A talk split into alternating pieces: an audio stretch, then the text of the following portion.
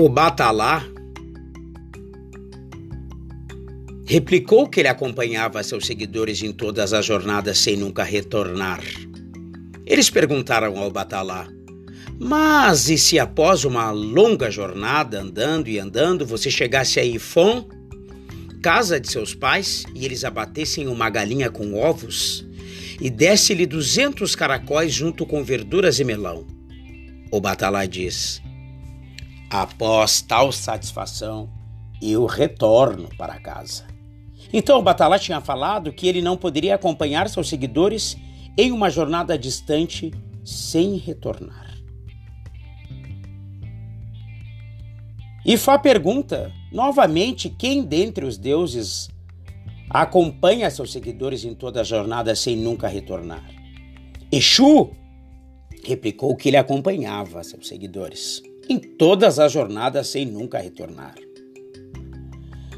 Foi perguntado então, mas e se após uma longa jornada, andando e andando, você chegasse a Quetu, casa de seus pais, e eles lhe dessem um galo e uma porção de óleo de palma? Exu disse: Após tal satisfação, eu retorno para casa. Então, Exu tinha falado que ele não poderia acompanhar seus seguidores numa jornada tão distante sem retornar. Ogum replicou que acompanhava seus seguidores em todas as jornadas sem nunca retornar. Eles perguntaram a Ogum: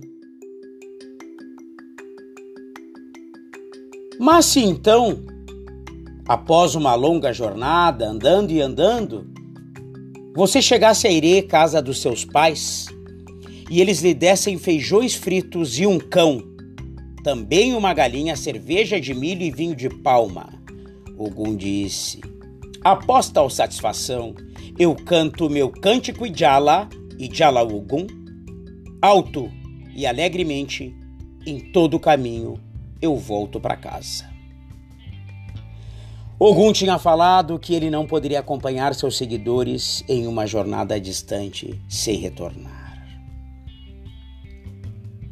Perguntada a Oxum, perguntado a Urumila,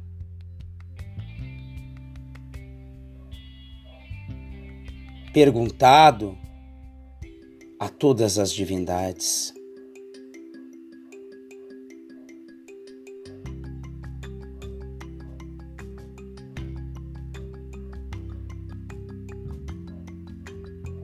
Então, você é o sábio que ensina sábias coisas como um pai, Ifá.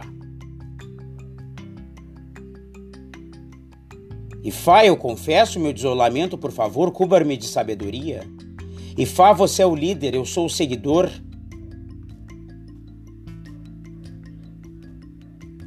O Aô ficou espantado em saber que Ifá também voltaria para casa.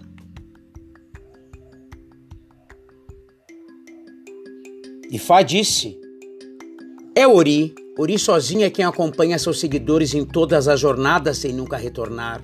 Quando eu tenho dinheiro, é meu Ori que eu louvo.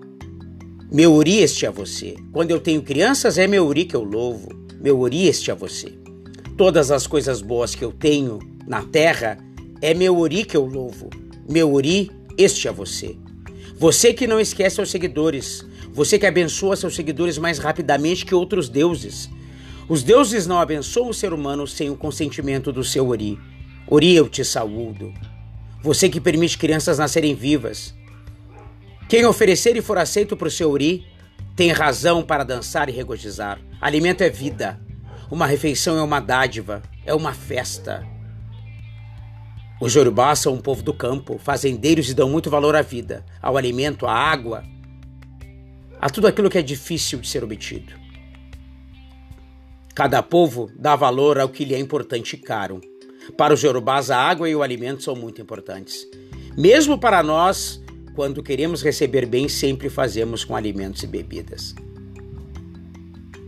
A religião e sua teologia não é artificial. Não foi criada em um concílio. Ela existe premiando toda a sua vida e existência. Assim os Yorubás agradam seu, seu Criador e todas as suas divindades e representantes com o alimento. Eles assim comemoram a vida com alimento, dando, recebendo e compartilhando. Sendo assim, nosso ori deve ser alimentado para que possa influenciar positivamente em nossa vida. O sentido é a reposição do axé, da energia vital que usamos para nos alinharmos energeticamente. Com esse axé, nós nos alinhamos com o ori divino, que está no orum. O ebori vai então repor o axé, facilitar o alinhamento do ori, que está no orum, com o nosso ori inu, que está no aiê. Alimentar o ori é uma obrigação para os seres humanos. Ao longo de nossa vida, devemos fazer bori inúmeras vezes. Algumas pessoas até necessitam de bori mensal ou até semanalmente.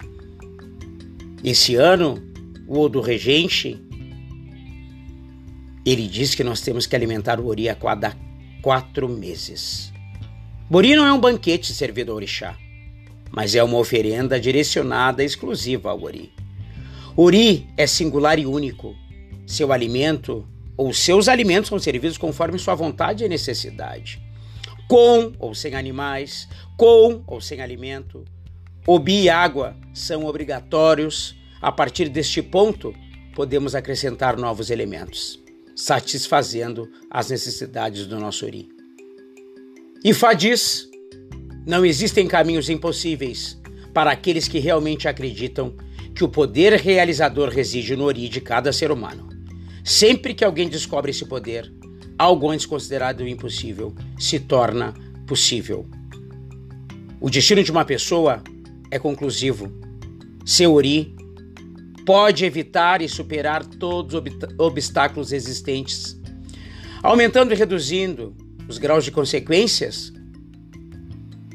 que acompanham o nosso ori. Pode variar o espaço de tempo, vitórias, derrotas, fracassos. Esses fracassos podem ser suavizados se tivermos um bom ori. Através da harmonia, incompreensão, entendimento, sabedoria. Caso contrário, levaremos uma vida de infelicidade e muita frustração.